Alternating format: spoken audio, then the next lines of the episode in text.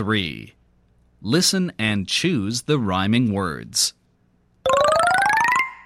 Number 1. Pete. Eat. Pet. Tea.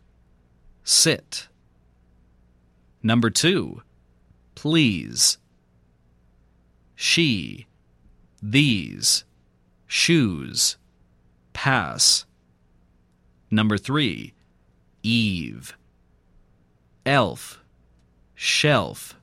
Steve. Shift. Number 4. We. Pea. Wet. Pete. Heat. Number 5. Meat. Leap. Fit. Seed. Heat. Number 6. Sleep.